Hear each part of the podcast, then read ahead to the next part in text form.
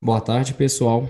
É, nós estamos realizando o nosso quinto encontro, é, trabalhando em cima do livro Conferências Introdutórias à Psicanálise, e hoje nós vamos trabalhar a segunda parte, os sonhos. Iremos discorrer sobre, sobre alguns aspectos dos sonhos e de uma forma bem introdutória, por ser início, por ser um tópico de início, abordando o assunto, tá ok?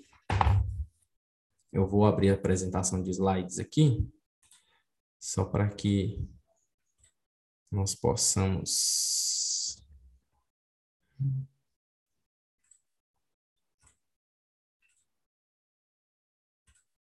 Tá, deixa eu ver aqui. Vocês estão conseguindo acompanhar os, os slides aí?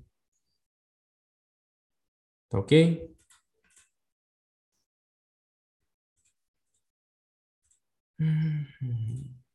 Tá. Vamos lá. Tá ok para todo mundo aí? Tá dando para acompanhar? Deixa eu... Ver aqui. Beleza. Então vamos lá. É... Eu sou João Paulo Ferreira. O Efraim hoje, infelizmente, ele não pôde estar presente devido a questões de trabalho, mas nós iremos é, trabalhar em cima desse, dessa introdução dos sonhos. E nós trouxemos esse material de apoio para facilitar até alguns pontos que nós achamos mais relevantes e importantes de serem é, discutidos.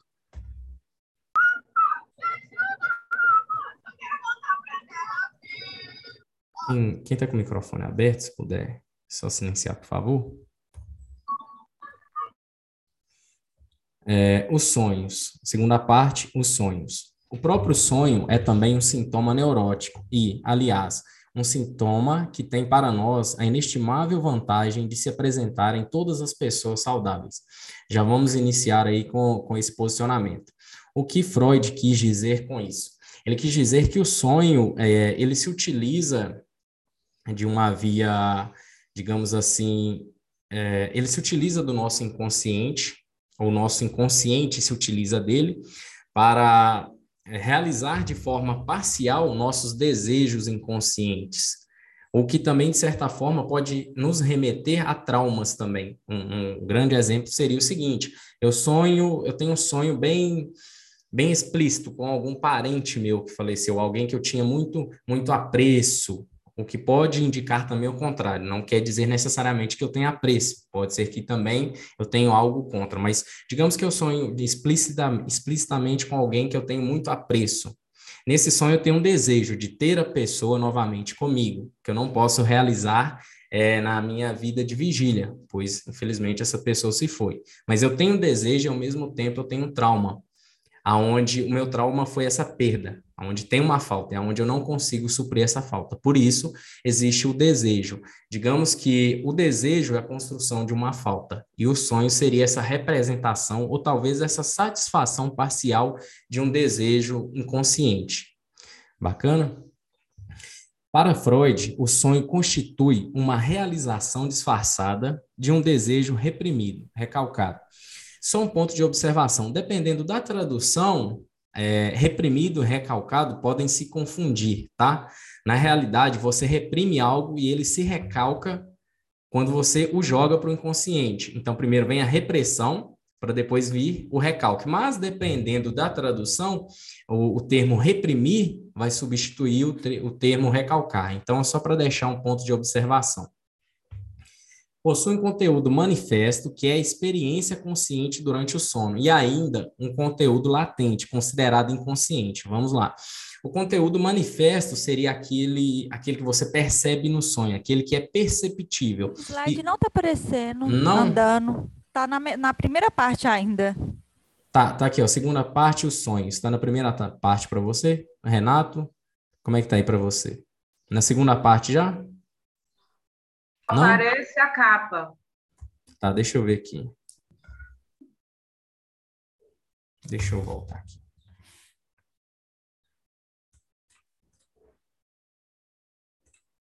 Tá aparecendo para vocês agora? Aqui, ó, tá na capa, né? Eu vou mudar, por favor. Alternou para vocês ou não? Não. Tá, deixa eu tentar fazer de uma outra forma aqui. Só um minuto. A gente está dando continuidade a isso, segunda parte, os sonhos. Sim, isso seria um. Primeiras isso, aproximações. Sim, isso seria só uma introdução, tá? Da, tá. A, relacionada à questão dos sonhos.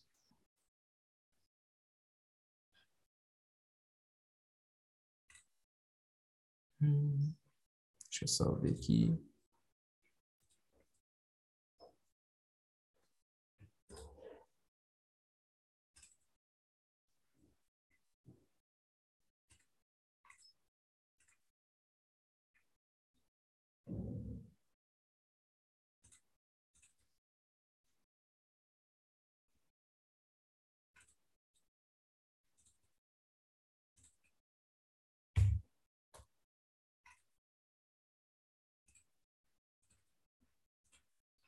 Eu vou dar uma pausada aqui só até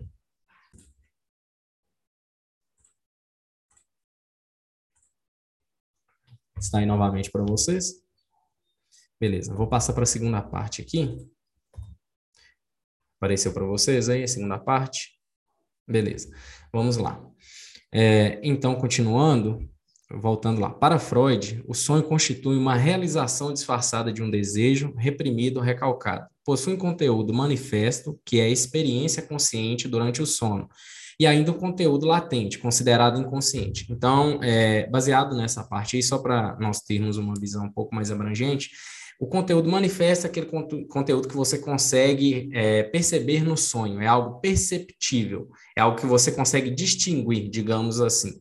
O conteúdo latente seria um conteúdo inconsciente que recebe deformações e passa a ser esse conteúdo manifesto, que a gente observa, porém, não é o conteúdo inconsciente. O inconsciente é o conteúdo latente, ele se disfarça através do conteúdo manifesto, tá bom?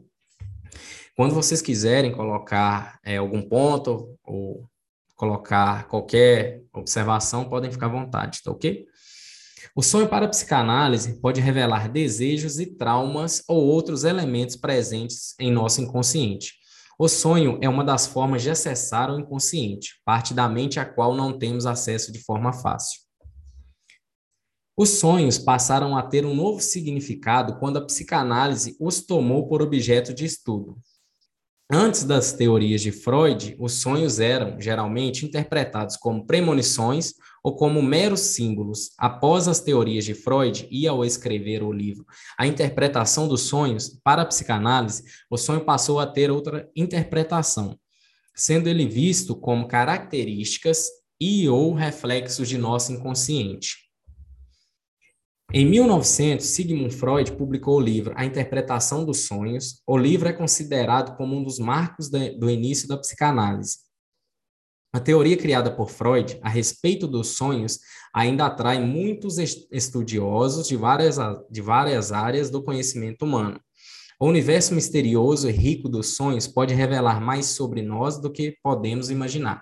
Então, nós percebemos que Freud é, não Freud, digamos assim, Freud trouxe um novo significado para os sonhos, porém os seus, é, digamos assim, antecessores, os outros cientistas, médicos, neurologistas ou psicólogos, não levavam muito em consideração o significado do sonho. Eles, eles utilizavam os sonhos como premonições, como visões do futuro, como é, algo para se resguardar de algo futuro que possa vir acontecer. E Freud já aprofundou na questão do estudo dos sonhos para perceber e trazer em sua teoria é, grande significado para os sonhos, onde nós conseguimos, através dos sonhos e através da análise também, encontrar traumas, desejos inconscientes e trazer à tona as causas e raízes do sofrimento do indivíduo indivíduo. Então, é mais uma ferramenta que, que nós temos à nossa disposição em todo o percurso de análise. Além disso, os sonhos podem exercer influência sobre nossos pensamentos ou atitudes. Os sonhos para a psicanálise também podem pode ser muito útil do ponto de vista terapêutico, já que a sua análise em terapia pode auxiliar o psicanalista durante o processo de tratamento. Portanto, é muito importante o psicanalista ou psicólogo compreender a formação dos sonhos e como são elaborados seus mecanismos de defesa e quais, os, quais são os princípios de sua interpretação. Freud já trabalhava com análise de sonhos quando começou a perceber que o desejo inconsciente poderia nele se manifestar. Ele percebeu isso com cada vez maior, com cada vez mais frequência em seus pacientes e também viu isso na autoanálise que realizou entre 1896 e 1899. Assim, Freud viu que o inconsciente se manifestava nos sonhos por meio das memórias da infância. Por meio dessa análise, Freud começou a compreender a importância do sonho para a psicanálise. Ciência essa que ainda estava começando a surgir. Ele, aos poucos, concluiu que o inconsciente do adulto era formado pela criança ainda presente dentro de cada indivíduo e viu que isso ocorria independente de sua idade. Essa criança, segundo a sua teoria, poderia se revelar de várias formas. É só um ponto interessante quando ele diz que, através dos sonhos, ele percebeu que é, seriam desejos ou traumas relacionados à infância da criança, é porque, independente, digamos que os sonhos, na visão de Freud, são atemporais. Então, tenha você é, desejado algo quando você era, era criança, ou tenha você desejado algo há três, quatro anos atrás, isso pode vir à tona, por ser um desejo inconsciente, recalcado, reprimido, pode vir à tona nos dias atuais sem que você imagine, sem que você tome consciência disso ou perceba. E ele colocou vários pontos. Essa criança, segundo a sua teoria, poderia se revelar de várias formas: pelo amor pela mãe, pela rivalidade com o pai, devido ao medo de castração, dentre outras formas. No livro A Interpretação dos Sonhos, Freud afirma que os sonhos são a realização de um desejo, Trata-se de desejos escondidos, desejos que muitas vezes não realizamos devido a imposições sociais, imposições como os costumes, a cultura ou educação de onde vivemos, a religião, os tabus, valores morais e sociais. Aqui entra novamente a questão da, da, da religião, dos valores, valores morais, sociais e culturais que reprimem o indivíduo é, digamos que a sociedade, quando o indivíduo se vê na, na, na, sua infância, a sociedade se utiliza dos pais, que já tem essa, essa, essa repressão, é, de certa forma, impregnada neles, e eles é, repassam isso à criança. Então, a identificação, o superego, que seria aquela formação após todo o processo de castração, esse superego seria a identificação com, com o pai, no caso. Pode ser com o pai ou com a mãe, mas digamos que geralmente acontece por via do pai.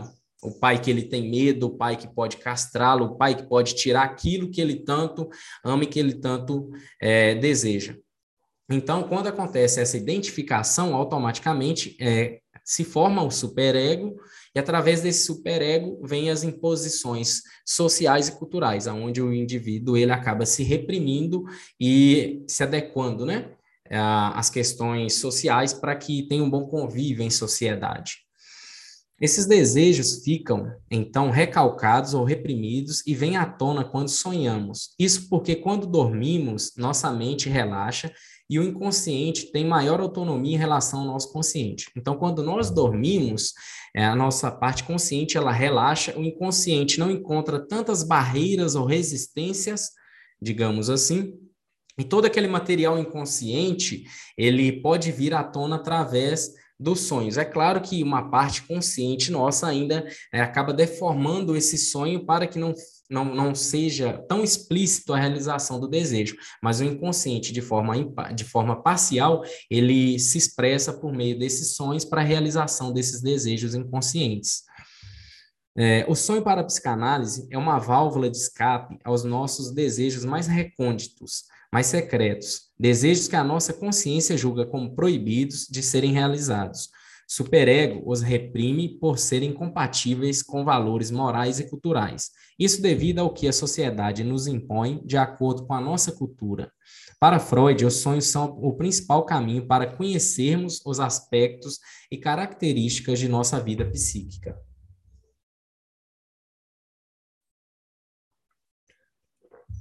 Então, aqui, ó, essa, essa já é a parte final onde nós vamos trabalhar os mecanismos de formação dos sonhos. Os sonhos e seus mecanismos. A condensação. é o laconismo do sonho com relação aos pensamentos oníricos que estão nele. Isto é, os sonhos muitas vezes são resumos ou pistas de desejos e acontecimentos, e por isso precisam ser desvendados, ser decifrados. A condensação seria uma mistura, poderia ser uma mistura de vários desejos, aonde se condensa é, várias, vários símbolos várias, vários aspectos que nós desconhecemos, ou que ficam irreconhecíveis ou são insignificantes. Ou pode ser um desejo com uma condensação enorme, aonde fica difícil você reconhecer esse desejo, por talvez passar despercebido como algo insignificante ou irrelevante, por causa dessa deformação no sonho. A condensação seria mistura de vários aspectos, escondendo um desejo ou vários desejos inconscientes. O deslocamento. O deslocamento é quando o indivíduo, no sonho, se afasta de seu objeto de valor real, desviando-o para outro objeto a sua carga efetiva. Assim, o objeto secundário é aparentemente significante. Então, no deslocamento, o indivíduo, é, no seu sonho, ele desloca o, o seu desejo do real objeto para outro objeto. E esse objeto primário, que se tornou objeto secundário, aparentemente é insignificante ou não tem relevância nenhuma ou não tem valor. Mas é justamente esse objeto primário e através desse deslocamento que o nosso, o nosso, a nossa parte consciente, é, digamos assim, ela esconde o nosso desejo. Ela torna algo muito, é, algo que é muito expressivo para nós, o nosso consciente, de certa forma, torna aquilo insignificante, irrelevante, quando na realidade é aquele, aquele, aquele aspecto, aquela, aquele objeto que tem grande valor, que tem grande relevância. O deslocamento seria isso, deslocar do objeto de desejo para um outro.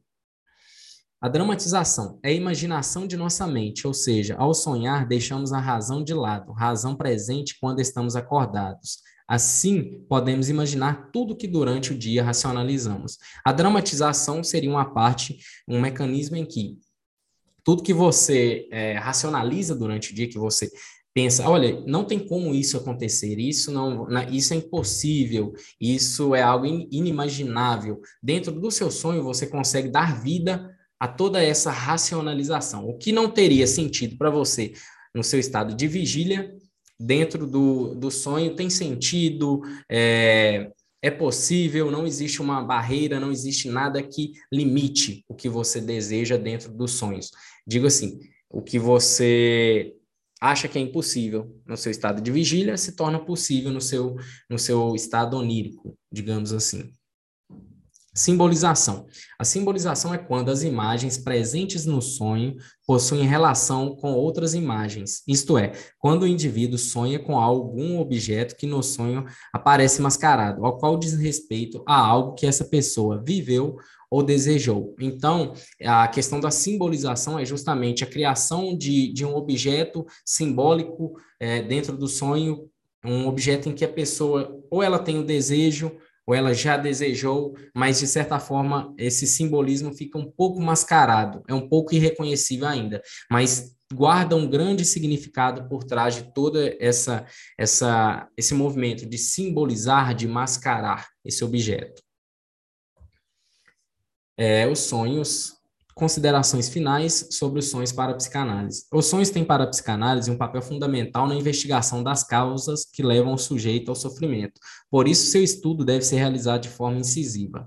Muito obrigado, bons estudos. Pessoal, essa parte foi só uma parte introdutória é, relacionada aos sonhos. De qualquer forma, todo esse material vai ficar disponível, tá ok? É, nós vamos disponibilizar esse, esse, essa apresentação de slides e o Efraim e eu também estamos criando um conteúdo complementar, tá ok? Com os principais pontos, é, seria como uma apostila. E também nós iremos disponibilizar depois para que vocês possam acompanhar toda essa, essa questão dos estudos, tá ok? Eu vou iniciar a leitura qualquer ponto que vocês queiram colocar, qualquer observação, vocês podem ficar à vontade, tá? É, vamos lá, segunda parte, os sonhos. Dificuldades e primeiras aproximações. Senhoras e senhores, Certo dia, descobriu-se que os sintomas que afligem determinados doentes das neuroses dos, ne dos nervos possuem sentido. Com base nisso, criou-se um método de tratamento psicanalítico. Neste tratamento, aconteceu de os pacientes revelarem seus sonhos em vez de apenas relatarem seus sintomas. Assim nasceu a conjectura de que também esses sonhos têm um sentido. Não vamos, porém, percorrer esse caminho histórico e sim a trilha inversa. Vamos demonstrar, os, demonstrar o sentido dos sonhos como preparação para o estudo das neuroses. Essa inversão se justifica, uma vez que o estudo, o estudo do sonho não é apenas a melhor preparação para o das neuroses. O próprio sonho é também um sintoma neurótico e, aliás, um sintoma que, um sintoma que tem para nós a inestimável vantagem de se apresentar em todas as pessoas saudáveis. Então, esse é o primeiro trecho da apresentação que eu tinha colocado, tá ok? É, aqui, novamente, nós fazemos a releitura e ele deixa bem explícito que o sonho é um sintoma neurótico de desejos ou traumas inconscientes. Através dos sonhos, nós conseguimos é, realizar de forma parcial uma boa parte de nossos desejos, desejos esses reprimidos ou recalcados. De fato, se todas as pessoas fossem saudáveis e apenas sonhassem, nós poderíamos extrair de seus sonhos quase todas as descobertas que a investigação das neuroses nos proporcionou. Portanto, os sonhos se tornam objeto da investigação psicanalítica. De novo, um fenômeno comum e subestimado, aparentemente sem nenhum valor prático, como os atos falhos, com os quais tem em comum o fato de ocorrer em pessoas saudáveis.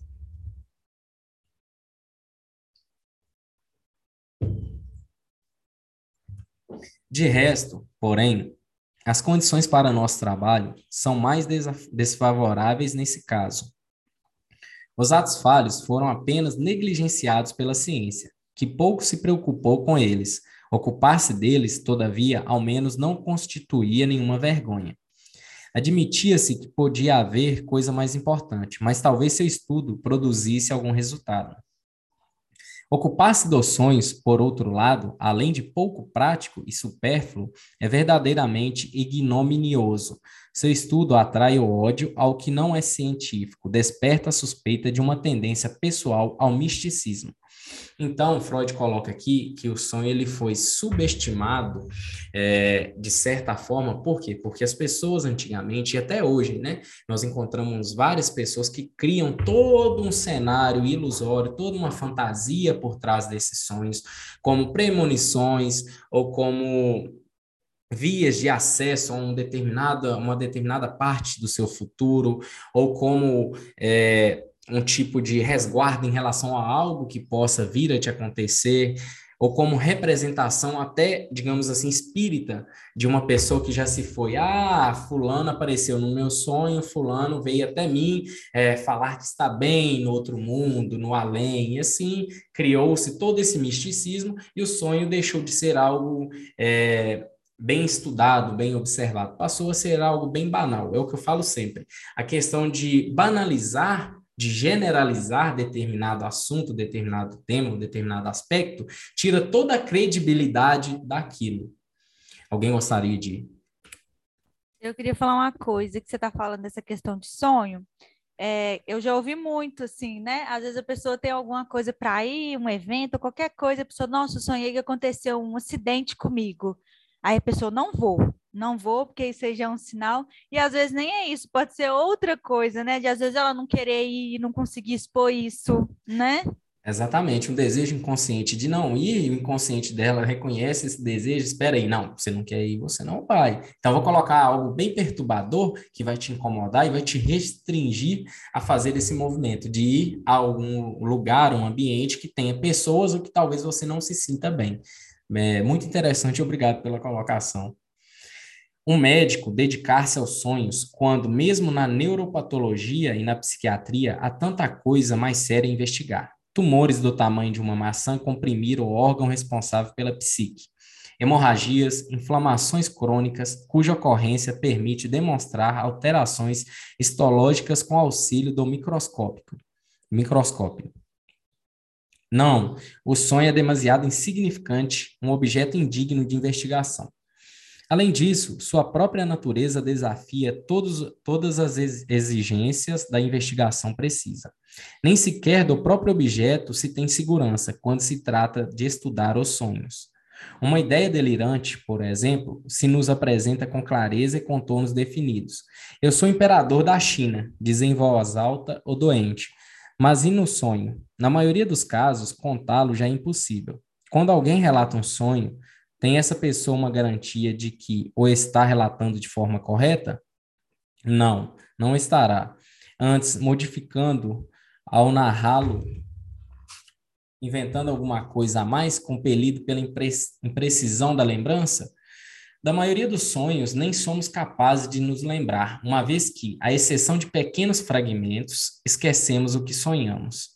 Haveremos depois, haveremos, pois, de basear uma psicologia científica ou um método de tratamento de pessoas enfermas na interpretação de semelhante material.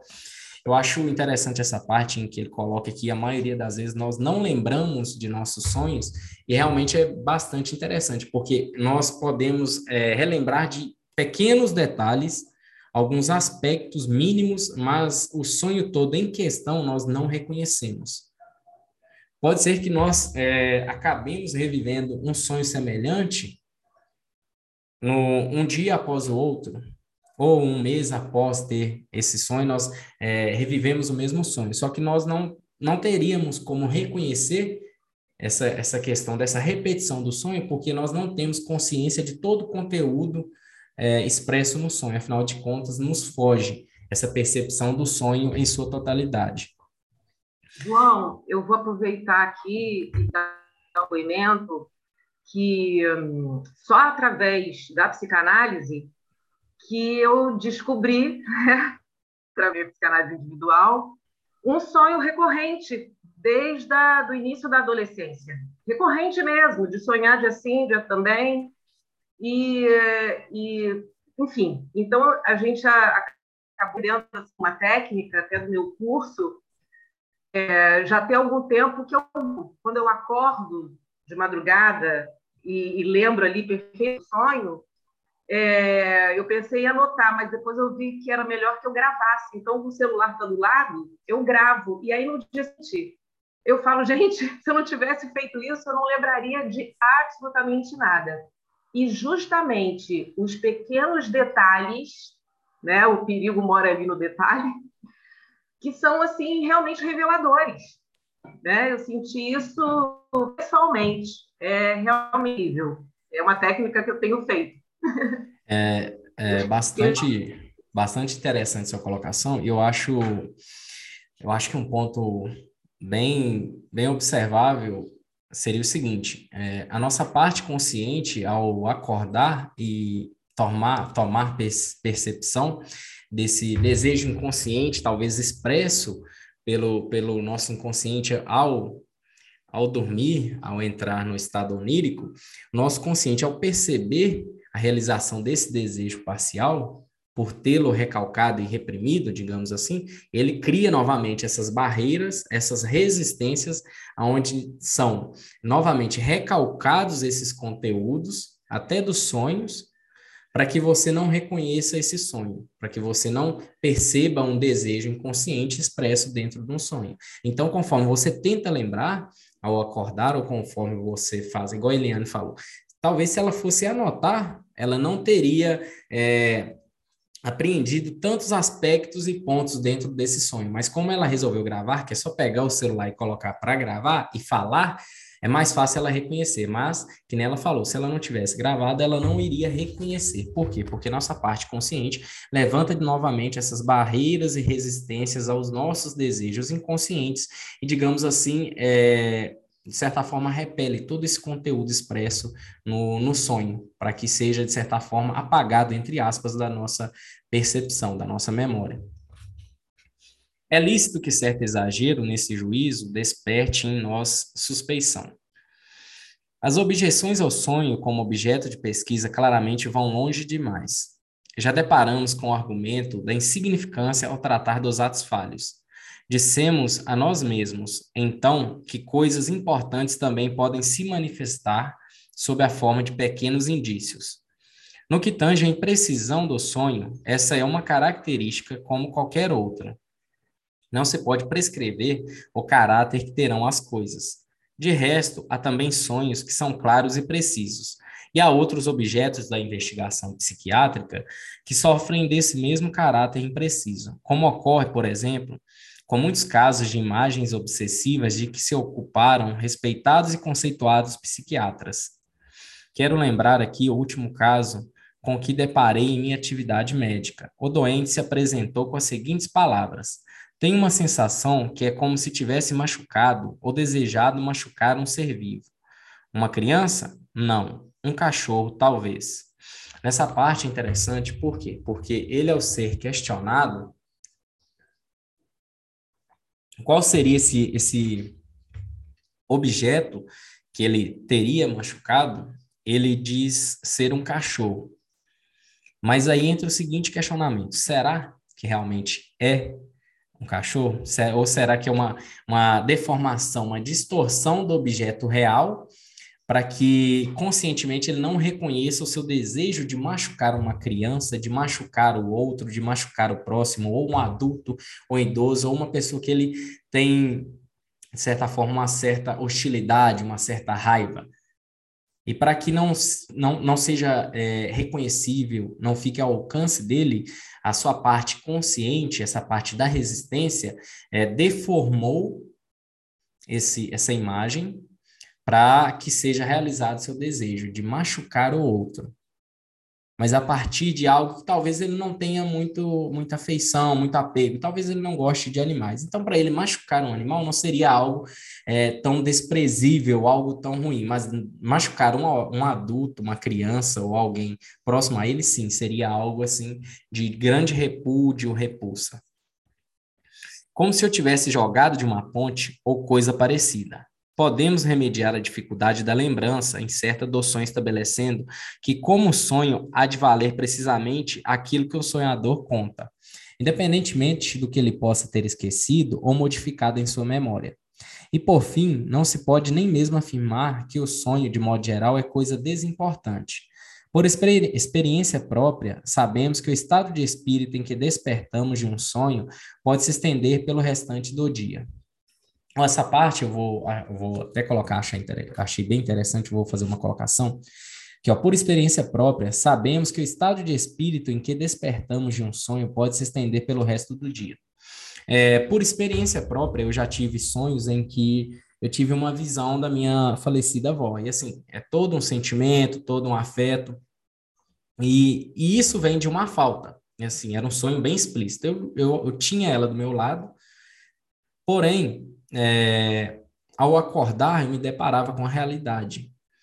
E toda aquela, aquela felicidade, aquela alegria de ter aquela pessoa que me falta no sonho ao meu lado, me gerava esse sentimento. Porém, ao acordar e me dar conta que a pessoa não estava lá, eu transformava minha felicidade em angústia, em ansiedade, por não saber lidar com a falta dela. Então, eu tive que aprender a contornar a situação e conviver com isso porque é uma falta que não será preenchida. A falta do outro. E eu acho bem interessante, por quê? Porque uma vez uma, uma participante do nosso grupo, ela me questionou, João, por que que eu tive um sonho e ao acordar do sonho, eu estava bem cansada, desanimada. Eu falei assim com ela, observe para você ver. Quando você, de certa forma, você descansa e você não tem sonho algum, é claro que entra a parte fisiológica também, mas vamos dar uma ênfase na parte psíquica. Quando você não tem sonho algum, de certa forma você não utiliza, você não tem tanto gasto de energia psíquica da sua libido para essa construção desse sonho. Fora que existem também as resistências. Então, você gasta sua libido, toda essa energia nessa construção de um sonho, aonde são reavivados afetos e significados você tem um gasto energético, digamos assim, da sua libido, que, de certa forma, é, se vê defasada ao despertar. Então você desperta com uma certa falta de uma quantidade de energia. Por quê? Porque você gastou, você a utilizou na construção desse sonho, na construção dessa realização de um desejo inconsciente. Então há aí um gasto de energia psíquica, da libido. Afinal de contas, o próprio Freud, ele em sua teoria, já tinha determinado que a nossa energia psíquica é quantitativa. Você tem um, um certo, uma certa quantidade limitada de energia psíquica. Você não pode gastá-la ah, de forma é, exacerbada como se fosse limitada. Não, existe sim um limite. Quando você não respeita esse limite, você acaba tendo uma defasagem na sua, na sua libido, na sua energia psíquica. Isso é bem, é bem interessante, observável no dia a dia, quando nós entramos em atrito com outra pessoa, ou quando nós temos uma desavença ou algo que nos chateia, a nossa, nós nos esgotamos psicologicamente e automaticamente a nossa cognição e a nossa parte física acaba se esgotando também. Afinal de contas, a nossa parte psíquica é a parte que rege também a nossa cognição, a nossa coordenação, a nossa parte física. Sim, João Paulo, e me remetendo a, a esse seu, seu caso, né, e eu recentemente agora comentei, é, você imagina, você comentou, né? Eu sonhava com a minha avó e acordava num estado de, de ansiedade.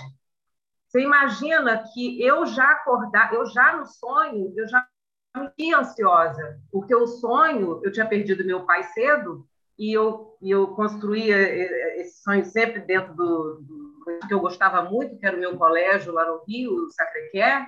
Então, o sonho era recorrente eu como eu não como eu não não fui no enterro dele não vi na, naquela época né não se levava criança para velório essas e hoje eu entendo o quanto que isso é negativo porque a gente não realiza né ainda mais a morte de um pai. Eu eu via eu via na arquibancada quando eu ia feliz abraçar ele sumia entre os meus braços. Então no sonho eu já tinha uma angústia Sim. E, e só recapitulando o que eu falei do sonho da minha avó, vou explicar para vocês para ficar um pouco mais claro. É, muitas pessoas vão se perguntar, ah, João, mas você é, viu de forma explícita a sua avó e, e geralmente as pessoas tratam o sonho como um desejo reprimido, recalcado, mas esperem, não um sonho de um modo geral. Vamos colocar que algum aspecto no sonho, sim, é, pode ser algo reprimido. Por que, que eu sonhava com minha avó? Quando a minha avó chegou a falecer, eu, ela ficou uma semana no hospital e na quarta-feira foi o dia que eu fui vê-la. Fui ver a minha avó, porém, a minha avó, pelo estado de saúde dela, não teve consciência de me abençoar, porque eu tomei ela benção, benção, avó. E ela não me respondeu. E aquilo para mim foi assim, o fim do mundo. E como depois da quarta-feira, na quinta ela melhorou, mas não não deixaram, eu não sei se não deixaram ou se não podia receber visita, alguma coisa assim, aconteceu algo assim. E na sexta, eu recebi a notícia que ela faleceu. Então, eu fiquei com aquele sentimento de não ter recebido a benção da minha avó, porque ela não me respondeu, porque ela não tinha consciência. E eu tive que reprimir esse, esse sofrimento, esse sentimento ruim, esse desejo de ter recebido dela a benção, porque não, não, não havia mais possibilidade de se realizar esse desejo. Era um desejo que eu tinha, eu tive que reprimir por não poder realizá-lo mais. Infelizmente, ela se foi. Ela não me responderá mais. Eu tive que reprimir esse desejo. Eu reprimi porque me fazia sofrer muito, até eu aprender a lidar com essa falta e com esse desejo que eu não consigo suprir. Mas então esse desejo me remeteu inconscientemente a, a, ao desejo de estar com a minha avó, de ter a oportunidade de, de, de falar com ela, de escutá-la novamente, que esse, esse era o meu desejo quando ela, ela estava no seu estado inconsciente, em que ela não pôde é, me devolver esse carinho, esse afeto. Renato? Não, é, eu estou aqui pensando, né, que você falou esse negócio de energia, né? É, isso me faz recordar a questão do investimento nos objetos, né? Sim. E, e essa é uma dúvida mesmo, né? O sonho, será que o sonho é um investimento? Será que ele traz retorno? Porque assim, você falando desse exemplo aí da pessoa, né, acordava cansada, me parece que para ela não há retorno, porque há um desgaste. Mas e aí, será que é, assim, sonhos, né? Sonhos que, assim, você acorda, mas, assim, você está bem fisicamente e tudo mais, mas será que traz algum retorno? Será então, que é um então, objeto? Então, Renato, é, digamos assim, partindo pela percepção de que nos sonhos e pela concepção de Freud de que você realiza parcialmente seu desejo no sonho, eu creio que sim, seria um investimento libidinal. Afinal de contas, você não tem um objeto de desejo sólido, concreto, mas você tem uma realização simbólica e uma, em uma fantasia de um desejo inconsciente. Você não o reconhece, mas seu inconsciente reconhece, de certa forma busca realizá-lo. Então, eu creio eu que sim, que seria um investimento libidinal. Eu acho bem, bem interessante essa questão, porque vamos, vamos voltar até numa, numa parte, só para relembrar, em que você já deve ter lido a Introdução ao Narcisismo, de Freud. Ah, sim, sim. Onde. Freud fala que é, o eu podemos, é, de certa forma, pegar uma pessoa com depressão, só para servir Sim. de exemplo. Uma pessoa com depressão, ela ela retira todo o seu investimento libidinal, toda a sua catexia dos objetos externos e volta para si. Para o próprio eu. É uma questão de investimento. Então, quando ela investe toda essa, essa energia nela mesma, querendo ou não, ela gera uma tensão. Sim uma excitação. Por quê? Porque é, como nós temos uma, uma, uma quantidade de, de, energia psíquica, se nós a detivemos, nós temos uma tensão.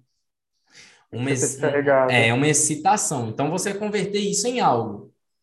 Seja, uma, seja um sintoma, seja, seja algo assim relacionado a, a, um, um conflito psíquico, algo assim.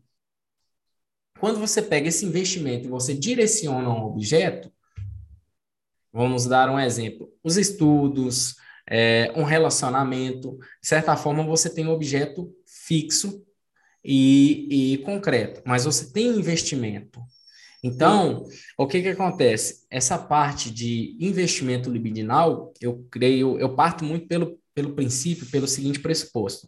É, é que nem um, um ponto bacana, interessante. O, o, o, a, a, o, psico, o psicótico, ele realiza o, o, o, seu desejo, ele, ele faz esse investimento no mundo real e no mundo de fantasia. Tá ok? O eu dele se cinde e ele tem um eu real e um eu é, fantasístico, digamos assim. O neurótico obsessivo, não, geralmente ele, ele pega e ele faz todo o seu investimento libidinal, ou boa parte dele, em, em fantasias. Ele realiza seus desejos em suas fantasias, fantasias simbólicas como realização de desejos, mas só em fantasia. Entendeu? Então eu acho interessante porque eu pego que os sonhos seriam nossas fantasias, nossos objetos de desejos, como fantasias, formas simbólicas de realizações parciais de desejos inconscientes. Então, eu acho válido, acho que sim, que quando você sonha, você tem uma carga é, libidinal bem grande investida nos seus sonhos. Da mesma forma que quando você sonha quando você sonha com algo que te deixa triste, você acorda, ah, você acorda bem cansado, bem desanimado, ou quando você, olha que interessante, é, quando você sonha com algo, algo bom, você acorda mais animado, você acorda mais excitado. Porém, você teve um investimento. De qualquer forma, é, é um investimento que te gera tanto coisas boas quanto coisas ruins. Então, eu creio e eu, eu acredito que sim, que seja um tipo de investimento de catexia. Ah, perfeito, perfeito, perfeito. É igual um investimento mesmo de banco, né? Tem hora que dá certo, tem hora que não, né? Exatamente. Nós temos que aprender a lidar com, com essas frustrações, digamos assim. Até nos sonhos. Exatamente.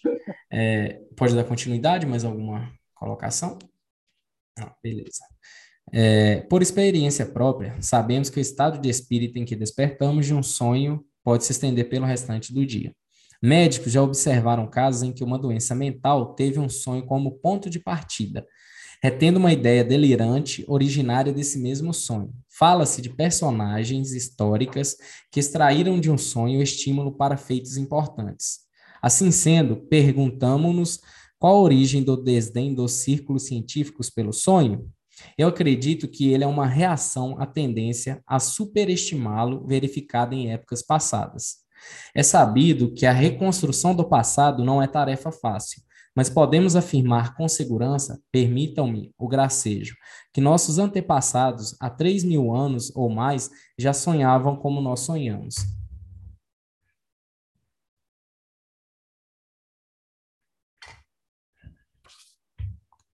Tanto quanto sabemos, os antigos, em sua totalidade, davam grande importância aos sonhos, aos quais atribuíam também aplicação prática. Extraíam deles sinais referentes ao futuro e neles buscavam augúrios. Para os gregos e outros povos orientais, empreender uma campanha militar sem intérprete dos sonhos pode, por vezes, ter parecido tão impossível quanto, hoje em dia, sem aviões de reconhecimento.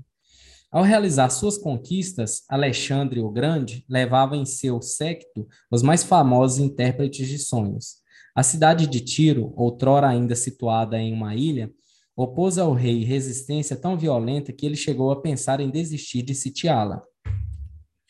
Então, uma noite, sonhou com um sátiro que dançava como em um triunfo e, ao relatar esse sonho a seus intérpretes, foi informado de que ele anunciava sua vitória sobre a cidade. Ordenou, pois, o ataque e assim ocupou Tiro. Etruscos e romanos valiam-se de outros métodos para sondar o futuro, mas a interpretação dos sonhos foi cultivada e tida em alta conta, tida em alta conta ao longo de toda a época helenística romana. Da literatura que se ocupou do assunto, restou-nos pelo menos a obra principal, o livro de Artemidoro de Daudes, datado como contemporâneo do imperador Adriano. Como foi que a arte da interpretação dos sonhos entrou em decadência e o próprio sonho caiu em descrédito, não sei dizer aos senhores. Nisso, o iluminismo não há de ter desempenhado grande papel, uma vez que a obscuridade média preservou fielmente coisas muito mais absurdas que a interpretação dos sonhos dos antigos. O fato é que, a, que o interesse no sonho degenerou pouco a pouco em superstição, firmando-se apenas entre os incultos. O derradeiro abuso cometido contra a interpretação dos sonhos, já em nossos dias, busca extrair deles os números predestinados a serem sorteados na loteria. Em contrapartida, a ciência exata dos dias atuais ocupou-se repetidas vezes do sonho, sempre e apenas, porém, com o intuito de aplicar a ele suas teorias fisiológicas. O que ele quis dizer aqui, nessa parte aqui, de que a ciência se ocupou dos sonhos, é justamente o que nós podemos, de certa forma, nós já, nós já experienciamos, né? Tivemos essa, essa, essa experiência, que você, em determinado sonho, você é, sente que está dormindo ou que está se afogando, vamos dar um, um exemplo. Aí você acorda, tem alguma goteira em sua casa, tem algo pingando água em você. Ou então que você, é, no sonho, sente muito apertado, muito com vontade de ir ao banheiro. E quando você acorda, você realmente está. Teve, teve pessoas que já me relataram realmente ter é, mijado na cama, toda essa questão é, se realizado antes de acordar. Né? Então, assim, é uma questão fisiológica, mas que também é expressa no sonho para que o sujeito tome consciência e acabe despertando para realizar aquela questão fisiológica que o atormenta. Para os médicos, o sonho naturalmente não era um ato psíquico, e sim a manifestação na vida psíquica de estímulos somáticos. Bins, em 1878, declarou que o sonho é um processo somático sempre inútil e, na maioria dos casos, francamente doentio, acima do qual a alma do mundo e a imortalidade se erguem tão sublimes como o azul do éter sobre uma, uma superfície arenosa recoberta de ervas daninhas no mais profundo dos vales. Melry compara o sonho aos espasmos desordenados da dança de São Guido, em contraposição aos movimentos coordenados do ser humano normal. Uma antiga comparação faz um paralelo entre o conteúdo do sonho e as notas que produziriam, os dez dedos de uma pessoa não versada em música deslizando pelas teclas do piano. Interpretar significa encontrar um sentido oculto, mas não se pode falar nisso se concebemos de tal forma a operação do sonho. Examinem os senhores como o descrevem, não vou saber, vou deixar para vocês, e outros filósofos mais recentes. Sua descrição se contenta em enumerar as discrepâncias entre a vida onírica e o pensamento em estado de vigília, o que fazem com a intenção de diminuir o sonho, destacando a desintegração das associações, a supressão da crítica, a exclusão de todo saber e outros indícios de um desempenho inferior. A única contribuição valiosa para o conhecimento dos sonhos proveniente das ciências exatas relaciona-se à influência que estímulos corporais atuantes durante o sono exercem sobre o conteúdo onírico. Temos dois grossos volumes de um recém-falecido autor nor norueguês, é, J. Morley Vold, ambos voltados à investigação experimental do sonho, traduzidos para alemão em 1910 e 1912 que se dedicam quase exclusivamente às consequências das mudanças de posição dos membros. São louvados como modelos da investigação exata do sonho. Podem os senhores imaginar o que a ciência exata diria se descobrisse que pretendemos tentar encontrar o sentido dos sonhos? Talvez ela até já o tenha dito, mas não vamos nos deixar intimidar. Se os atos falhos puderam ter um sentido, também os sonhos podem ter, e, em muitos casos, e em muitos e muitos casos, os atos falhos possuem um sentido que escapou à investigação exata. Adotemos, pois, o juízo preliminar dos antigos e do povo e sigamos os passos dos velhos intérpretes dos sonhos. Antes de tudo, precisamos nos orientar em nossa tarefa, passar em revista o domínio dos sonhos. O que é um sonho? Afinal, é difícil dizê-lo em uma única frase. Não procuraremos dar definição nenhuma, se basta apontar para uma matéria já conhecida de todos. De onde de, devemos, no entanto, ressaltar aquilo que é a essência do sonho. Onde encontrá-la? A diversidade é gigantesca no interior do quadro que abrange nossa área de estudo, diversidade em todas as direções. Essencial, por certo, será aquilo que podemos apontar, que pudermos apontar como comum a todos os sonhos. A primeira coisa que todos os sonhos têm em comum, naturalmente, é o fato de dormirmos quando sonhamos. Sonhar é, evidentemente, nossa vida psíquica durante o sono, uma vida psíquica que possui certas semelhanças com a do estado de vigília, mas que, em razão de grandes diferenças, dessa também se aparta. Esta, esta esta era já a definição de Aristóteles. Aristóteles. Talvez sonho e sono guardem relação ainda mais próxima. Um sonho pode nos acordar, e é comum termos um sonho quando acordamos espontaneamente ou quando somos arrancados do sono. Assim, o sonho parece ser um estado intermediário entre o sono e a vigília. Isso tudo nos remete ao sono. Mas o que é o sono?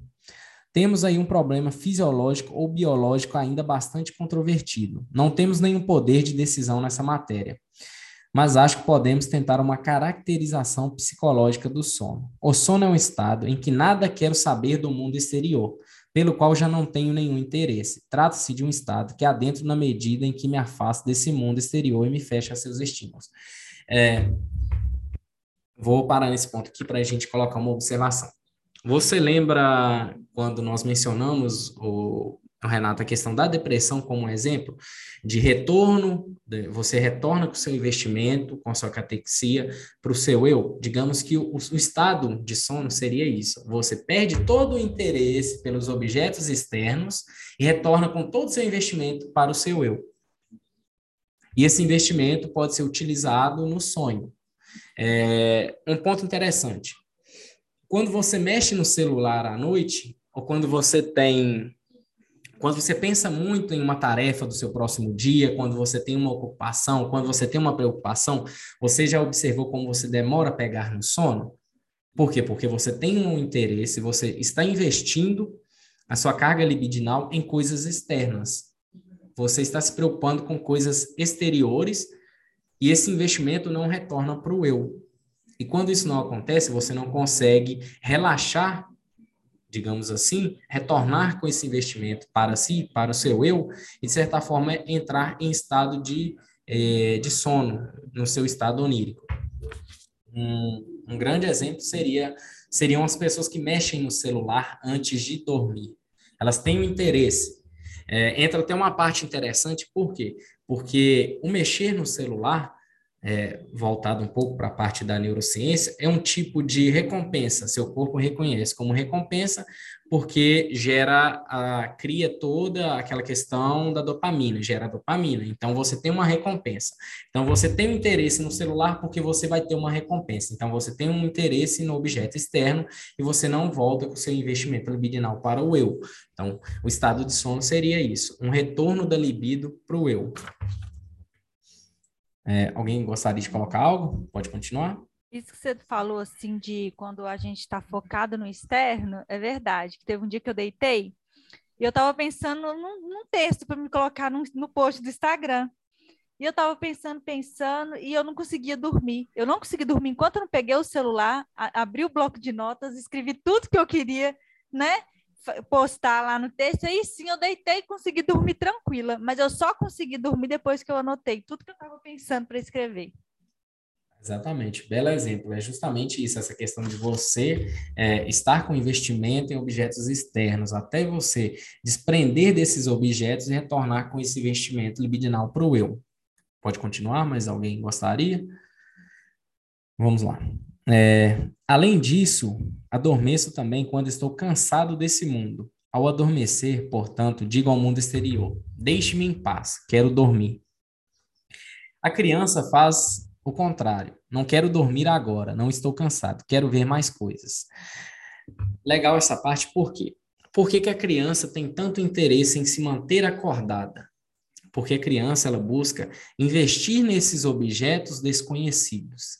Ela tem todo um esquema de desejo de conhecer esses objetos desconhecidos, de saber como eles funcionam, de manter uma relação com eles. Então, elas não querem descansar, elas mantêm esse investimento nesses objetos externos. Só quando elas realmente estão muito cansadas, que elas perdem o, o interesse por esses objetos e acabam é, relaxando e voltando para o seu investimento, digamos assim, não para o eu, porque nessa, nessa idade elas, elas ainda não têm um eu formado, mas voltando investimento para si. E pensando no que você está falando aí, João, é, agora é, é um, dá para a gente entender um pouco, né, do porquê que o depressivo, né, sempre quer dormir, quer estar tá na cama, qualquer coisa que acontece, até mesmo a gente, né, quando a gente passa por alguma situação muito frustrante ou muito impactante, né? A gente quer deitar, a gente quer dormir, a gente quer ficar, né, na posição fetal, enfim, fala aquela regressão ao útero, mas também tem essa questão aí do, do dormir, né? Um investimento em si, né? É uma forma de você descarregar o, o aparelho psíquico, voltar a, ao estado né, relaxado e tudo mais, né? É interessante. É, é, Bem, bem interessante a sua colocação. Por quê? Porque o depressivo, ou até nós mesmos, no estado de sono, é que nem Freud mencionou que, ah, não quero saber desse mundo externo. Eu quero me abrigar dentro do meu mundo interno e eu quero ficar relaxado, quero dormir. A partir do momento que você perde esse interesse, que você é, cessa esse investimento libidinal nos objetos externos e volta e volta para si, você relaxa, você adormece, ou que nem no caso dos depressivos, eles podem acabar dormindo, relaxando ou podem criar mais sofrimento para eles mesmos. Porque quando eles não dormem, eles têm um excesso dessa carga libidinal e entram em conflito consigo mesmos, né? A tendência biológica do sono parece ser, pois, propiciar repouso. Sua característica psicológica é a suspensão de interesse pelo mundo.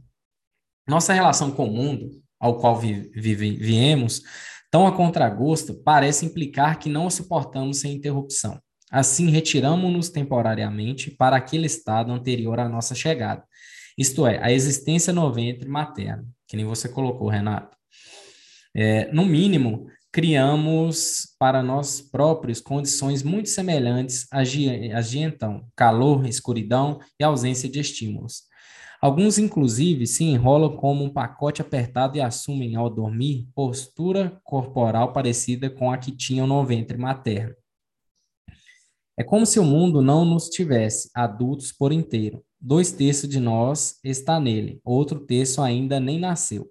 Desse modo, cada despertar pela manhã é como um novo nascimento. Acerca desse estado que sucede ao sono, costumamos dizer: sinto-me uma nova pessoa. E, ao dizê-lo, é provável que façamos uma ideia bastante equivocada do sentimento geral de um recém-nascido, que, pode-se supor, é de mal-estar. Também acerca do nascimento, dizemos: vir à luz. Se o sono é isso, então o sonho não consta de seu programa. Parece, ao contrário, um acréscimo importuno. Acreditamos também que o sono desprovido de sonhos é o melhor de todos e o único correto. No sono, não deve haver nenhuma atividade psíquica, havendo alguma atividade semelhante, isso significa que não logramos estabelecer o estado de repouso fetal. Não conseguimos evitar em sua totalidade os restos de atividade psíquica. Esses restos seriam sonhar. Então, aqui Freud trata uma, um, uma parte bem interessante, que seria o seguinte: quando você sonha, você não logra êxito em descansar de forma concreta. Pelo contrário, o sonho seria uma parte da sua atividade psíquica ainda ativa que você não logrou o êxito em relaxar, em, em entrar no estado onírico, digamos, em, em sua totalidade. Assim sendo, parece de fato que o sonho não precisa ter sentido nenhum. No caso dos atos falhos, era diferente. Tratava-se de atividades desempenhadas durante a vigília. Quando durmo, porém, interrompo toda e qualquer atividade psíquica, não logrando reprimir apenas restos dela, não há necessidade nenhuma de que esses restos tenham algum sentido. Não posso nem sequer fazer uso desse sentido, uma vez que o restante de minha vida psíquica encontra-se adormecido. O que se tem, então, pode com efeito ser apenas reação espamódica, fenômenos psíquicos decorrentes de estímulos somáticos. Os sonhos seriam, portanto, restos da atividade psíquica da vigília a perturbar o sono, e nós poderíamos nos propor abandonar de imediato tema tão inapropriado à psicanálise.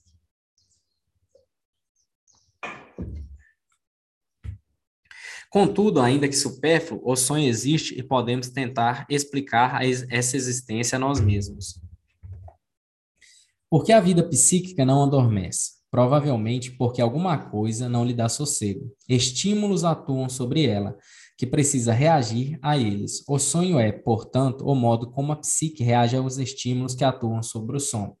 Notamos aqui uma porta de acesso à compreensão do sonho ele, ele trata o, o sonho como uma porta de entrada para esses estímulos psíquicos. E esses estímulos psíquicos seriam provenientes de onde?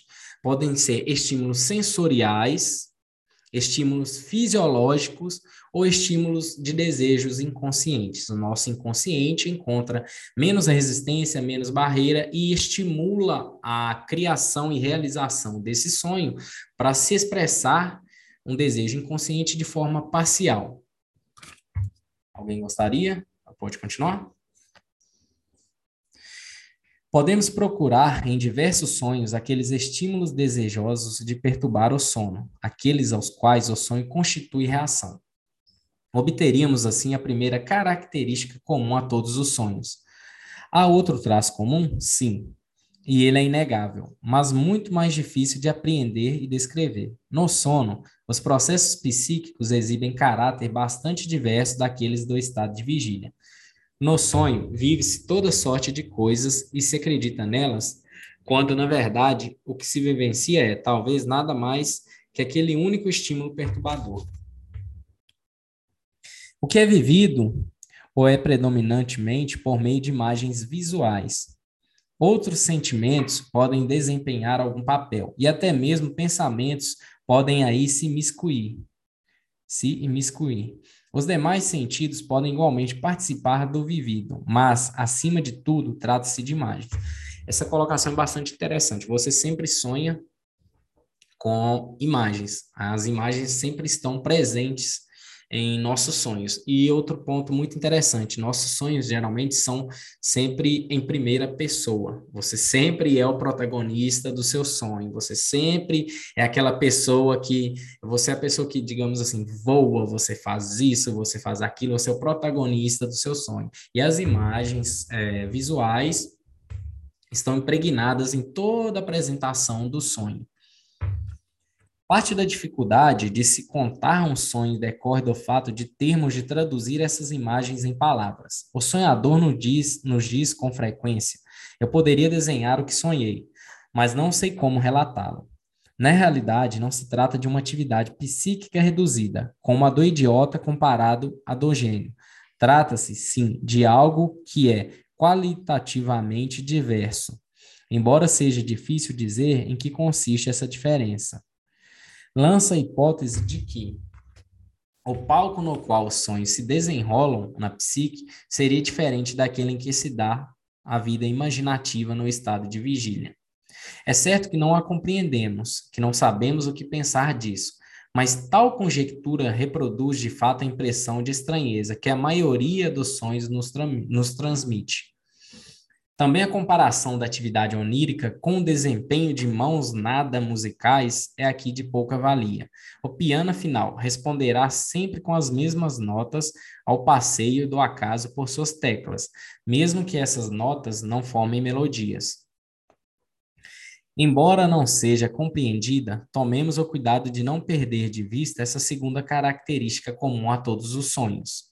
Existem outras? Se existem, não as encontro.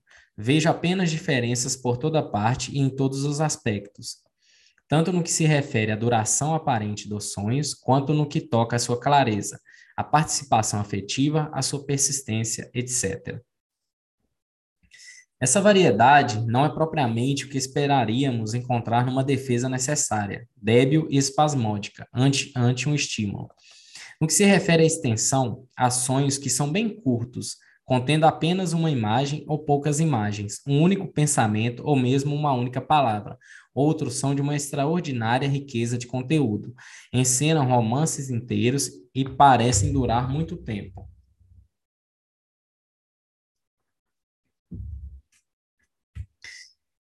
Existem sonhos que são tão nítidos quanto a experiência vivida, tão nítidos que, já despertos há algum tempo, ainda não os reconhecemos como tais. Outros são indescritivelmente débeis, além de sombrios e difusos. De fato, em um único e mesmo sonho, as partes de extrema nitidez podem se alterna alternar com aquelas difusas, quase impalpáveis. Sonhos podem ser perfeitamente sensatos, ou ao menos coerentes, e mesmo engenhosos, de beleza fantásticas, fantástica. Outros, por sua vez, são confusos, como que idiotas, absurdos e com frequência francamente loucos. Há sonhos que não nos impressionam nem um pouco, e sonhos em que todos os afetos se apresentam. Uma dor que leva ao choro, uma angústia que faz despertar admiração, encanto, etc. Na maioria das vezes, os sonhos são esquecidos assim que despertamos ou então se conservam ao longo do dia de maneira que sua lembrança vai se tornando cada vez mais pálida e incompleta até a noite. Outros sonhos, como por exemplo os da infância, perduram de tal forma que, 30 anos depois, permanecem na memória como uma experiência recém-vivida. Sonhos podem, como indivíduos, surgir uma única vez e nunca mais aparecer, ou podem se repetir, inalterados ou com pequenas variações. Em suma, essa pouca atividade psíquica noturna dispõe de enorme repertório. Na verdade, ela exibe à noite a mesma capacidade que a psique demonstra durante o dia, e, no entanto, nunca é a mesma coisa. Pode ser ia tentar, pode ser pode, pode ser ia tentar explicar toda essa gama variada de sonhos mediante a suposição de que ela corresponde a diversos estados intermediários entre o sono e a vigília, a diversos estágios do sono incompleto. Nesse caso, porém, paralelamente ao valor, ao conteúdo e à nitidez da operação do sonho, haveria de crescer também a cada sonho a clara compreensão de que se trata de um sonho. Uma vez que a psique vai se aproximando do despertar não poderia, pois, acontecer de, bem ao lado de um pedacinho nítido e sensato de sonho, vir se posicionar outro, insensato e indistinto, seguido de novo trabalho bem feito. Por certo, a psique não seria capaz de alterar tão rapidamente a profundidade de seu sono. Essa explicação não ajuda, portanto, a coisa não é tão simples assim. Renunciemos, por enquanto, à busca do sentido do sonho e tentemos, em vez disso, abrir um caminho para uma melhor compreensão dele a partir daquilo que os sonhos têm em comum. Da relação dos sonhos com o sono, concluímos que o sonho é a reação ao estímulo perturbador, perturbador do sono. Ou então, Freud ele trata aqui, o sonho seria o resultado de um estímulo perturbador inconsciente. O sonho seria o resultado de algo que perturba o indivíduo em seu estado de sono. E ao perturbá-lo, cria todo, toda essa gama simbólica e toda essa gama visual de, de uma expressão de um desejo inconsciente. Então, o sonho seria essa perturbação da psique, seriam esses conflitos entre inconsciente e consciente e resistência. Então, o inconsciente tenta, é, de certa forma, ultrapassar essas barreiras, ele consegue de forma deformada a partir do sonho, e a parte consciente tenta barrar esse inconsciente. Então, cria toda essa relação do sono com sonho. Tá. Dissemos que esse é Ademais, o único ponto em que a psicologia experimental exata pode nos auxiliar. Ela nos dá a comprovação de que, durante o sono, estímulos são introduzidos no sonho. Muitas investigações desse tipo já foram realizadas, até aquela de Murley Vold, citada anteriormente. Além disso, é provável que cada um de nós possa confirmar esse resultado com base em uma ou outra observação pessoal. Escolhi alguns experimentos mais antigos para comunicar aqui. Maury fez realizar tais experimentos em sua própria pessoa. Enquanto dormia, deram-lhe água de colônia para cheirar. Ele sonhou que estava no Cairo, na loja de Giovanni Maria Farina, e a isso se seguiram aventuras incríveis, ou beliscaram-lhe levemente a nuca.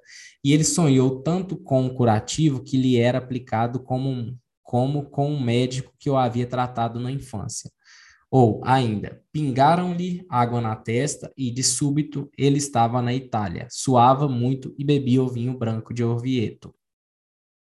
O que nos chama atenção nesses sonhos gerados experimentalmente é algo que talvez possamos compreender com ainda maior clareza em outra série de sonhos estimulados. Refiro-me a três sonhos relatados por um observador engenhoso, Hildebrandt todos eles reações à campainha de um despertador. Nessa parte dos sonhos, eu vou pegar só um sonho em questão para a gente poder discorrer sobre ele.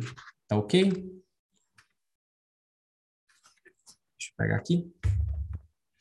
Então saio a passear numa manhã de primavera e perambulo pelos campos verdejantes até uma aldeia vizinha. Nela, vejo numerosos habitantes em trajes festivos a caminho da igreja o inário debaixo do braço.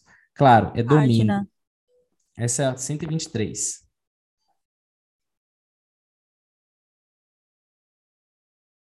Achou? Vou começar a leitura novamente. Então saio a passear numa manhã de primavera e perambulo pelos campos verdejantes até uma aldeia vizinha. Nela, nela vejo, numer, vejo numerosos habitantes em trajes festivos a caminho da igreja, o inário debaixo do braço. Claro, é domingo e o serviço religioso está para começar, bem de manhãzinha. Decido participar dele, mas antes, acalorado, vou me refrescar no cemitério que circunda a igreja.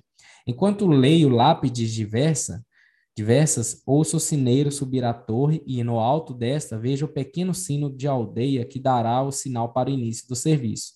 Por um bom tempo, ele permanece imóvel. Depois começa a balançar, e, de repente, as badaladas ressoam claras e penetrantes, tão claras e penetrantes que põem fim a meu sono. O som dos sinos provém, no entanto, do despertador.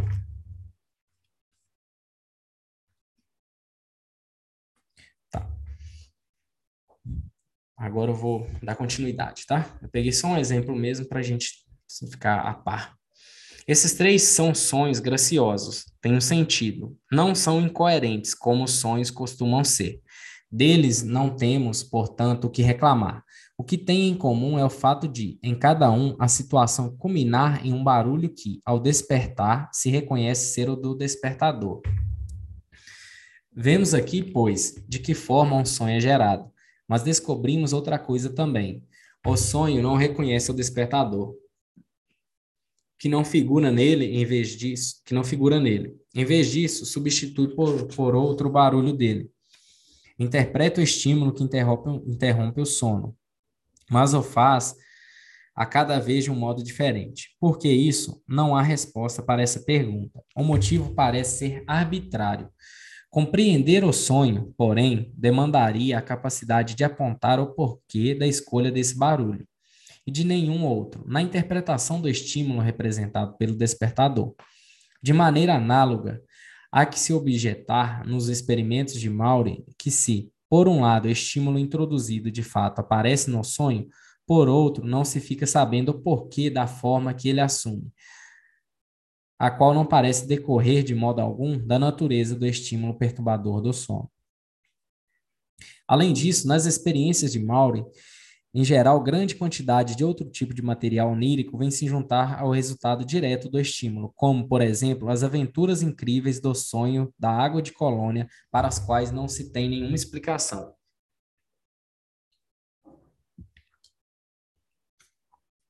Considere os senhores que esses sonhos que nos acordam ainda são os que nos nós Considere senhores que esses sonhos que nos acordam ainda são os que nos oferecem as melhores oportunidades para a identificação da influência exercida por estímulos exteriores perturbadores do sono.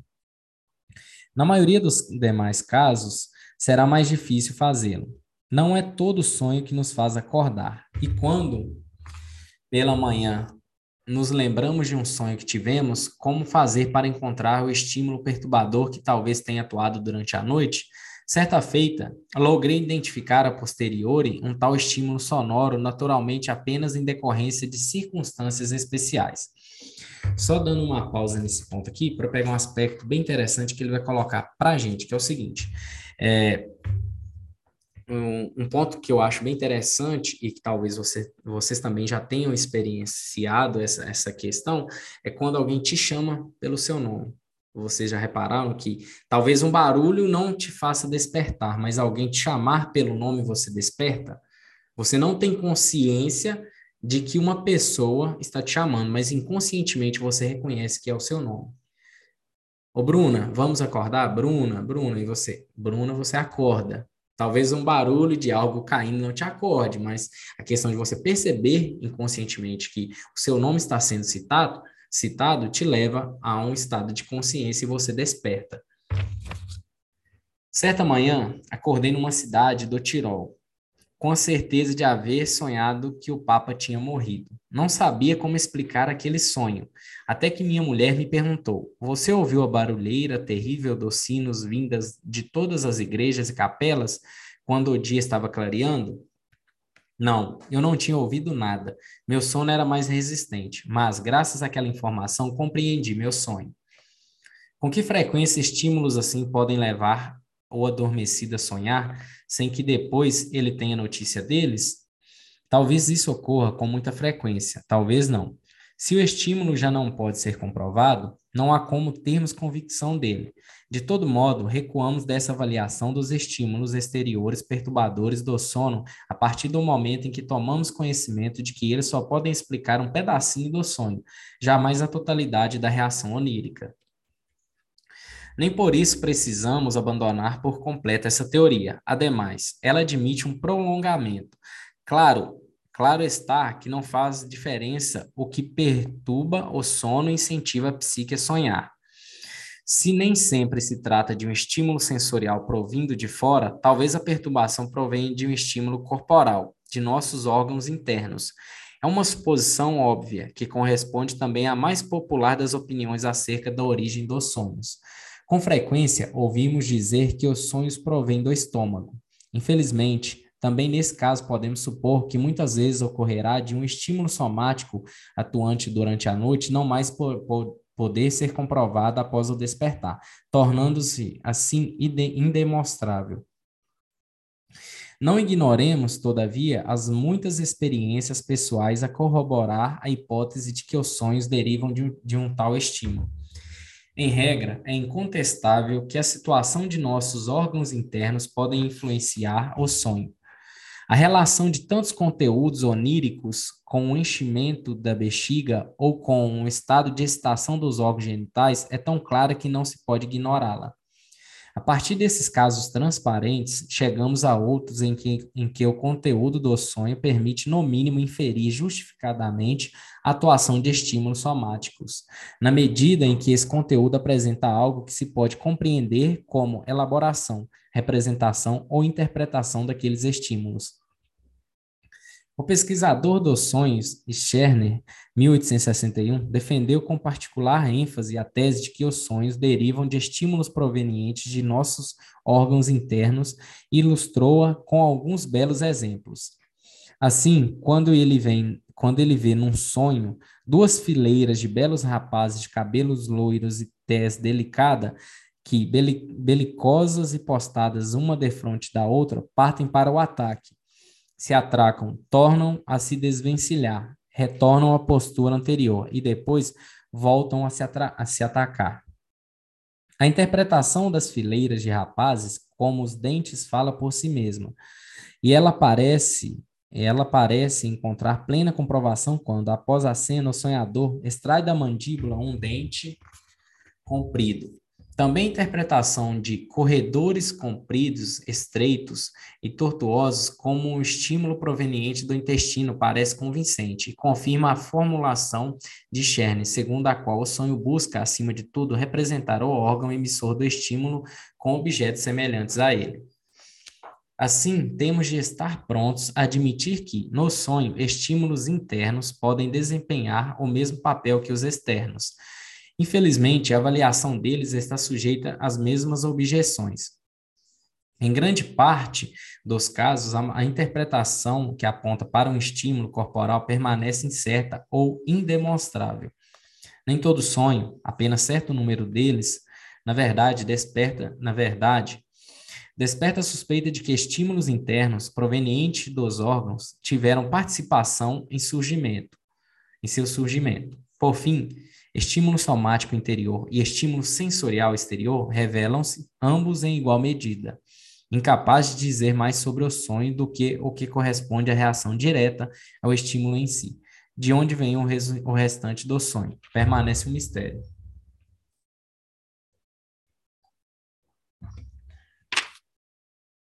Atentemos, porém, para uma peculiaridade da vida onírica, que sobressai do estudo do efeito provocado por tais estímulos. O sonho não reproduz simplesmente o estímulo, mas o elabora, remete a ele, o inclui em um contexto e o substitui por outra coisa. Esse é um aspecto do trabalho do sonho que há de nos interessar, porque talvez nos aproxime da essência dos sonhos. Quando alguém faz uma coisa levado por um incentivo, a obra realizada não se esgota no incentivo. Macbeth, de Shakespeare, por exemplo, é peça de ocasião, composta para a entronização do rei, que pela primeira vez reuniu as coroas dos três reinos. Mas esse ensejo histórico dá conta do conteúdo do drama. Explica-nos sua grandeza e seu mistério? Talvez os estímulos externos e internos que atuam sobre a pessoa adormecida também sejam apenas incentivadores do sonho, de cuja essência, no entanto, nada revelam. A outra característica comum aos sonhos, sua peculiaridade psíquica, é, por um lado, de difícil apreensão e, por outro, não oferece nenhum ponto de apoio que possamos seguir. Aquilo que vivemos no sonho, nós o fazemos na maioria das vezes de forma visual. Os estímulos podem oferecer alguma explicação para isso? É realidade o estímulo que é na realidade o estímulo que vivenciamos? Porque então o vivido se apresenta sob forma visual, se apenas em raríssimos casos a estimulação dos olhos é que desencadeia o sonho. Aqui ele trata a questão dos órgãos, né? Que os, os, os cientistas colocaram que os órgãos seriam, seriam uma, um, uma parte dos estímulos, né? Dos sonhos. Só que ele faz esse seguinte questionamento: se para você é, ter essas imagens visuais se você teria que ter um estímulo visual, quando na verdade não, você não precisa, não necessita estar vendo algo para fechar os olhos e sonhar com essa imagem. Você pode estar com os olhos fechados e mesmo assim elaborar um, um número é, extraordinário de imagens que talvez é, fogem até a sua percepção no seu estado de vigília. Ou será possível demonstrar que, quando sonhamos com falas é porque durante o sono uma conversa ou algum ruído semelhante penetrou nos nossos ouvidos?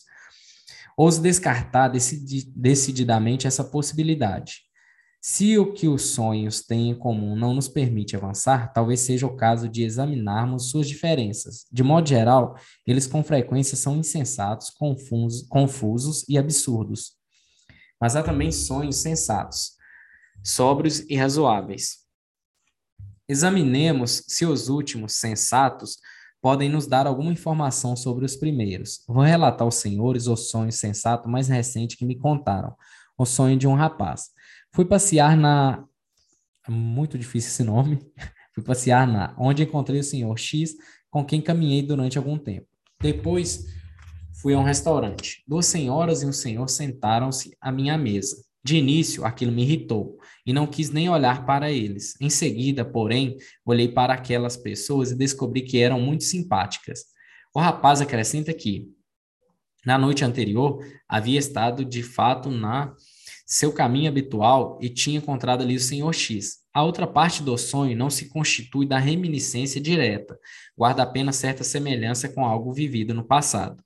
Outro sonho de características sóbrias é o de uma mulher o marido pergunta a ela: Não devíamos mandar afinar o piano? Ela responde: Não vale a pena. Precisamos mandar formar precisamos mandar formar, forrar, perdão, os martelos também.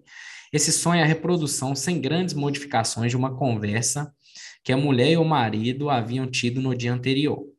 O que aprendemos com esses sonhos sóbrios? Nada, a não ser que neles tem lugar repetições dos acontecimentos do dia ou alusões a eles. Já seria alguma coisa, se pudéssemos generalizar esse fato para todos os sonhos. Não é, porém, o que acontece, uma vez que também ele só se aplica a uma minoria de casos. Na maioria dos sonhos, não figura alusão nenhuma ao dia anterior, e isso tampouco lança alguma luz nos sonhos insensatos e absurdo, absurdos. Tudo que sabemos é que deparamos com nova tarefa, não queremos saber apenas o que um sonho diz, mas quando ele o diz claramente, como em nossos exemplos. Queremos saber também por que e para que esse elemento conhecido e recém-vivenciado se repete nele. Creio que os senhores, tanto quanto eu, devem estar cansados de continuar com tentativas como as que empreendemos até o momento. Vemos, pois, que dedicar Todo interesse a um problema não basta, quando não se conhece um caminho que possa levar à solução. Até agora não encontramos esse caminho. A psicologia experimental nada nos deu, a não ser algumas apreciáveis informações sobre o significado dos estímulos como incentivadores dos sonhos. Da filosofia só nos cabe, mais uma vez, esperar a recriminação arrogante pelo pouco valor intelectual de nosso objeto de pesquisa. E às ciências ocultas não vamos recorrer, a história e a opinião popular nos dizem que o sonho é pleno de significado e sentido e que ele olha para o futuro, o que é difícil de aceitar e certamente impossível de provar. Assim, nossos esforços iniciais redundam em completa perplexidade. Inesperadamente, uma indicação nos chega de um lado para o qual até agora não havíamos olhado, do uso da língua, que nada tem de casual, de casal, perdão, que nada tem de casual, pois é o precipitado de velhos conhecidos, conhecimentos, embora não possa ser explorado sem cautela. De fato, a língua alemã conhece algo que chama de sonhar durante o dia. Sonhos diurnos são fantasias, produtos da fantasia, fenômenos bastante generalizados que se podem observar tanto em pessoas saudáveis como nas enfermas, o que, o que podemos facilmente estudar em nós mesmos. O que mais chama atenção nessas construções fantasiosas é o fato de terem recebido o nome de sonhos diurnos, pois não tem nenhuma das duas características comuns aos sonhos. Esses sonhos diurnos que ele tanto fala é, nos remete aos devaneios, quando você em determinado é, determinada parte do seu dia, determinado momento, você se pega pensando em outras coisas, você perde um pouco um contato com a realidade, digamos assim, você entra em devaneio, você cria uma fantasia na sua mente e você fica ali viajando, você fica nesse devaneio, imaginando coisas, você fica fantasiando. Já o nome contradiz sua relação com o sono, e quanto à segunda característica comum, não se vivencia nem se alucina coisa nenhuma nesses sonhos. O que se faz em vez disso é imaginar alguma coisa. Sabemos que se trata de uma fantasia, que não estamos vendo coisa alguma e sim pensando. Os sonhos diurnos aparecem na pré-puberdade, com frequência já no final da infância, e se estendem até a idade madura, quando são ou abandonados ou mantidos até idade bastante avançada. O conteúdo dessas fantasias é comandado por uma motivação bem transparente. São cenas e acontecimentos em que encontram satisfação as necessidades egoístas de ambição, de poder ou os desejos eróticos das pessoas. Nos rapazes, predominam em geral as fantasias ligadas à ambição, ao passo que nas mulheres, que jogaram toda a sua ambição no sucesso amoroso, prevalecem as fantasias eróticas. Com muita frequência, no entanto, a carência erótica mostra seu pano de fundo também nos homens. Os seus êxitos e atos heróicos devem servir para conquistar a admiração e as graças das mulheres. No mais, os sonhos diurnos são bastante variados e experimentam destinos os mais diversos. Em pouco tempo, cada um deles é abandonado e substituído por um novo, ou é mantido desenvolvendo-se numa longa história e adaptando-se às circunstâncias de vida. Eles evoluem com o tempo, por assim dizer, e dele recebem uma marca temporal, que atesta a influência exercida pela nova situação.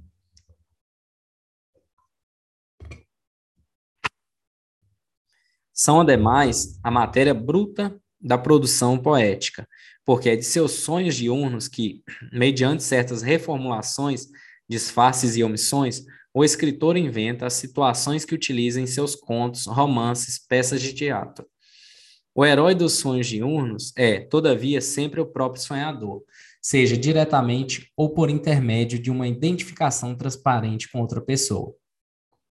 Talvez os sonhos diurnos tenham esse nome graças à relação igual que mantém com a realidade, a fim de sugerir que seu conteúdo é tão pouco real como dos sonhos, mas talvez o nome compartilhado se deva a uma característica psíquica desconhecida do sonho, uma daquelas que procuramos. É também possível que nos equivoquemos ao pretender utilizar essa igualdade de designação, designação como algo significativo só mais adiante isso poderá ser esclarecido. É, finalizando essa parte, esse primeiro tópico, é, colocando as considerações finais, essa foi uma breve introdução aos sonhos, onde Freud discorre sobre os sonhos, e podem observar que realmente é uma introdução, pois ele não tratou dos, me dos mecanismos que o sonho se utiliza, das questões das excitações, porque vem as excitações objetivas, subjetivas, sensoriais, então tem todas essas questões das excitações que levam a pessoa ao sonho. É mais uma introdução para apresentar o valor e a grande importância do sonho para a psicanálise. Então, dentro desse contexto, eu espero que vocês tenham, é, de certa forma, obtido um conhecimento um pouco mais aprofundado sobre os sonhos eu vou deixar disponível o material, vou pedir ao Efraim para disponibilizar para vocês, ou eu mesmo irei disponibilizar esse conteúdo. E durante os próximos encontros, nós iremos criando mais materiais, nós estamos né, criando mais materiais para tra trazer e apresentar para vocês, seja como apresentação de slides, seja como PDF, para que vocês possam ter esse material complementar junto a esses encontros, tá ok? Alguém gostaria de colocar algum ponto? A Bruna, a Eliane, a Daniele, a Thaís ou a Catiane? Foi muito bom ver esse conteúdo né, porque é um conteúdo do curso realmente de psicanálise. Eu fiz, junto com, com o nosso diretor da, da Sociedade Brasileira de Psicanálise e professores, um curso que eles deram às segundas-feiras de uma hora mais de aprofundamento para pessoas da área, né? Uhum. E, e foi muito bacana e está sendo nada é nada é, é, por acaso, né? Estar nesses grupos com, com vocês, porque a troca da clínica só vai realizando a gente, né? O conteúdo com a prática, vai realizando e formatando realmente é, até, até ideias que a gente não tinha como concretas, vamos dizer assim.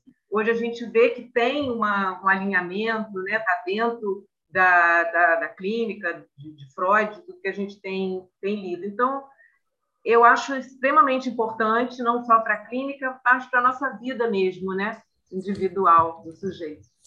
Sim, o, Eliane, bem, bem colocado, e essas questões de, de, de dessa troca na, nessas áreas é muito importante, por quê? Porque talvez nós tenhamos uma visão totalmente diferente e totalmente a par, é, digamos assim, do que o outro tem, geralmente é assim, nós divergimos em vários pontos ou em pequenos pontos.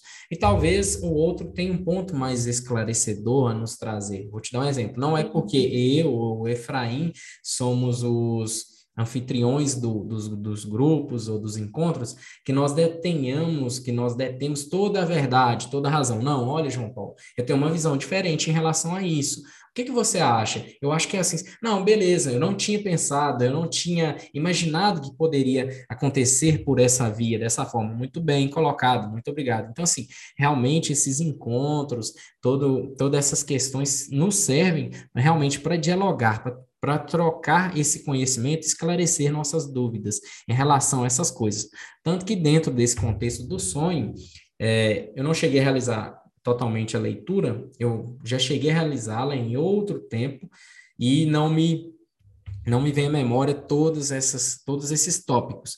Mas o sonho mesmo, seus mecanismos de deformações ou, ou de construções dos sonhos são vários, são sim, muitos. Sim. Tanto que nos slides nós colocamos só, eu coloquei só quatro quando na realidade, na realidade são diversos os mecanismos. Então, assim, é uma questão de aprofundamento é, dentro de um assunto que é bem complexo, sabe? E, e sobretudo, ouvindo, me, me sugeriu o seguinte, que acaba esses encontros, esses grupos, um, serve de termômetro para o nosso conhecimento, sabe? Para uma autoavaliação, se a compreensão, não só dentro do, do próprio curso, né? Eu, me, eu já estou atendendo, mas me formo em julho. Eu estou com certificado de residente, mas já estou é, é, atendendo. E, e, e, eu percebo muito que a questão também é, do aprofundamento, né? Porque você ouve, ou seja, só vai, só vai Eu acho que é isso. É, é muito agregador. É, é que nem eu falo. É, eu acho que o ser humano ele tem que ter humildade, que eu falo sempre, de reconhecer as suas deficiências, né? E o que eu falo sempre com o Efraim, se eu, se eu perceber uma necessidade de buscar ajuda com a Bruna, com você, com qualquer participante, ou com, com o Efraim, ou com o Renato, em algo que eu tenho dúvida, eu vou buscar, eu vou efetuar essa troca. Por quê? Porque é, talvez eu tenha dúvida em algo, mas eu não tenho é, digamos assim, humildade, ou talvez eu tenha timidez, digamos assim, de perguntar. Mas é perguntando, questionando, aprofundando, buscando outras vias que você chega a obter um conhecimento mais concreto. Eu acho que esses grupos, esses encontros são justamente mais voltados para isso. Olha, eu tenho uma dúvida em relação a isso. Hoje vai abordar esse determinado assunto. Hoje eu tiro minha dúvida. Não, João Paulo, é assim é, ah, não, mas o Renato tem uma visão diferente. Renato, expõe sua visão para nós. É assim. Então, não é que um é verdade e outro é mentira, mas é que, na realidade, todos são complemento para um, um, um ponto-chave, para que possamos aprofundar mais em determinado assunto. Sim, é muito bacana essa doação. Muito grata, porque é uma doação de cada um, né? Sim, com certeza. É o que eu falo, né? O nosso eu é constituído pelo outro, né? Nós somos fragmentos do outro. Então, assim, é, tanto em aspectos negativos quanto em positivos. Então, nós devemos buscar no outro justamente esses aspectos é, positivos, esses aspectos que nos agregam valor. Se nos dá prazer. Exatamente. Mais alguém? Ah, eu quero falar. Pode ficar à vontade, Daniela. É, eu, eu entrei no grupo de estudo justamente porque eu comecei a estudar agora, né?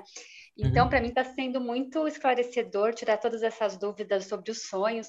E foi assim, na minha análise, que eu comecei a descobrir os meus desejos que estão reprimidos Então, para mim, está sendo muito bom essa troca de experiência para mim. Muito ah, obrigada. Que bacana, mesmo. Daniela.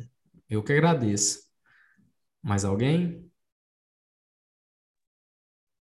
Só agradecer mesmo, porque está sendo muito bom. É troca, né? Todo mundo aprende um pouquinho e passa o que sabe e vai desenvolvendo aí o percurso de aprendizado, né? Que vai ser pela nossa carreira toda, né? Ele é, não eu... chega um momento que ele para, ele continua a carreira toda. E é que nem eu falo com, com, com o Efraim, Renato, direto, é o seguinte, eu acho que nós temos que ter uma interação maior dentro desses encontros, justamente para que vocês tenham a oportunidade de, de é, se inserirem nessa dinâmica e colocarem seus pontos de vista, seus questionamentos, para que vocês também consigam, é, de certa forma, digamos assim, contribuir, né? Porque é uma questão de contribuição. A partir do, do, momento que você questiona, que você coloca algo, você está contribuindo para o grupo. Então, assim, a nossa busca é justamente isso. Tanto que eu e o Efraim, nós queremos montar outros grupos baseados em outros livros, mas nós temos que ver questões de disponibilidade, de horário e todas outras, outras outros aspectos, né? Digamos assim. É, mais alguém? Então, pessoal, eu vou finalizar por hoje. Agradeço a vocês novamente a paciência, a compreensão, agradeço a contribuição de todos. Desejo a todos um ótimo final de semana. Muito obrigado, um abraço a todos e nos encontramos no próximo encontro na sexta-feira. Até, tchau. Tchau.